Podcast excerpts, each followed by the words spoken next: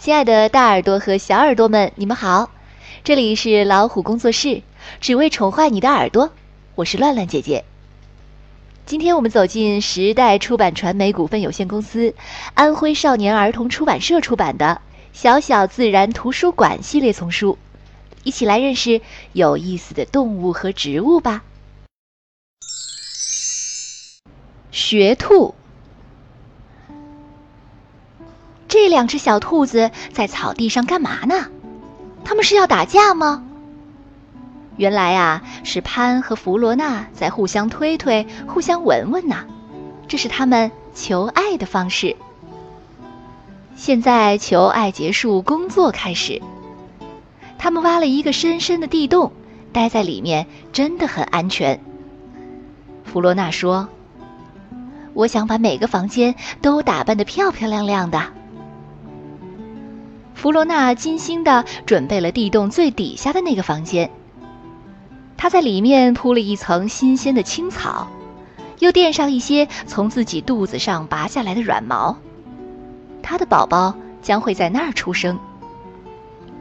宝宝们会在世界上最温暖、最舒适的地方长大。第一次出洞的时候，小兔子们已经三个星期大了。他们紧紧地跟在妈妈身后，尽管周围有一整个长满花草树木的世界等待他们去发现。利维欧的胆子比兄弟们大些，他四处嗅着花香。妈妈弗罗娜警告他：“小心，不是所有闻起来香的东西都好吃。”的确，有些花非常美，闻起来也很香，但是有毒。直觉也在警告着他。利维奥嗅了嗅空气，警觉地四处张望。他闻到了敌人可怕的味道——狐狸。这时，利维奥看到他的野兔表兄鲁鲁大步地跳着逃跑。幸好野兔的腿长，跑得很快，狐狸很快就追得上气不接下气了。利维欧跑得没有鲁鲁那么快。但是它有一个很大的优势，在被敌人追赶的时候，野兔必须躲到灌木丛中去，因为它们没有地洞。而利维欧却可以钻进他在地下的家，在那儿，他能安全地躲过一切追捕，甚至连猎鹰也抓不住。几个星期后，弗罗娜和潘又生了一窝小兔子。利维欧六个月大时，他已经有了二十多个兄弟姐妹了。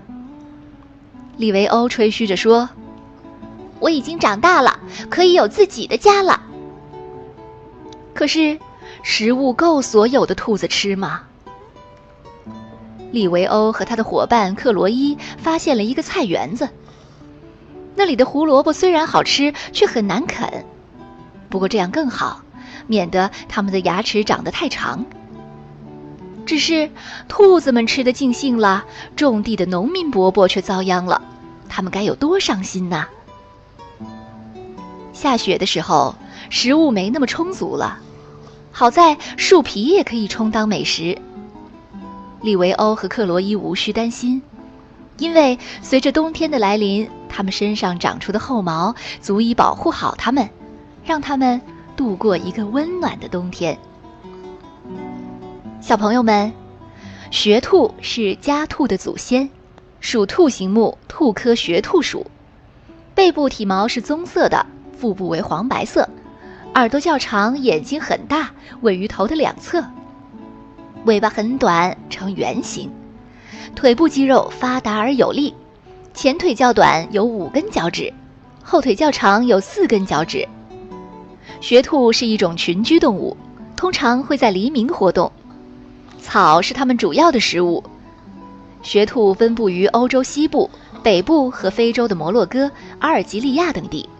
学兔是摩纳哥的国兽。熊猫。团团的家在高山上，它独自生活在茂密的竹林里。不过，今天有一位客人来访。远远的跟踪了团团好几天的圆圆，终于决定去接近它了。这不，它从竹林里走了出来。习惯了独自生活的团团，看见闯进自己地盘的圆圆，会有什么反应呢？圆圆用情歌打动了团团，他们在一起待了两天，又是亲又是抱。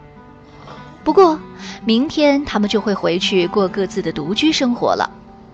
至少要再过两年，团团和圆圆才能重逢，短短相聚几天。然而，在这两年中，团团要做的事情很多。和圆圆认识四个月后，团团生下了一个熊猫宝宝，小天天。想要把它养得健康强壮，得花上多少精力呀？团团，好好爱护你的宝宝吧，因为地球上现存的大熊猫已经很少了。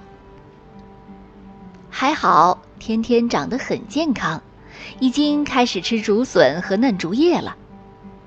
他早上要吃竹子，中午也要吃，晚上还要吃，对，总是吃同样的东西。竹子是熊猫主要的食物，没有了竹子，熊猫就会很困扰。偶尔，他们也换换口味。团团会带小天天去水边捉鱼，天天还要学习爬树。妈妈说，学会了爬树，在遇到危险时很有用。不过，有时候天天不知该怎么从树上下来，所以啊，需要妈妈帮忙。天天很喜欢在草地上打滚，妈妈总是在一旁看护着他。他一直待在自己出生时的地盘上，要是跑出去就会有麻烦。虽然已经快一岁了，他还是很贪玩。不过。很快他就要满两岁，不能再依赖妈妈了，因为妈妈又要开始独居生活了。天天踏进了另一只熊猫的地盘，他受到了攻击，但这一次妈妈没能来帮他。天天现在必须自己照顾自己，为自己找一块领地。不过在明天到来之前，还是睡在树上比较安全。天天找到了一个有很多竹子的新地盘，他用尿在周围所有的树上都做了记号。胖羚牛和长胡子羚羊可以进来，但其他熊猫不可以，连妈妈也不行。天天知道，他也要独自面对漫长的冬天了。不过，只要山上还有竹子，他就会一直生活下去。让我们祝天天和所有的熊猫们都健康快乐吧。小朋友们，大熊猫体色为黑白两色，有圆圆的脸颊、大大的黑眼圈、胖嘟嘟的身体，还有标志性的内八字行走方式，也有像解剖刀一样锋利的爪子。大熊猫是世界上最可爱的动物之一。已经在地球上生活了至少八百万年，被誉为活化石和中国国宝。大熊猫最初是吃肉的，经过进化，如今所吃的百分之九十九的食物都是竹子。大熊猫是中国特有的物种，现存的主要栖息地是中国四川、陕西和甘肃的山区。小朋友，故事还没结束呢。本专辑后续内容，请关注微信公众号“老虎小助手”收听，也会有意想不到的惊喜在那等着你哦。回头见。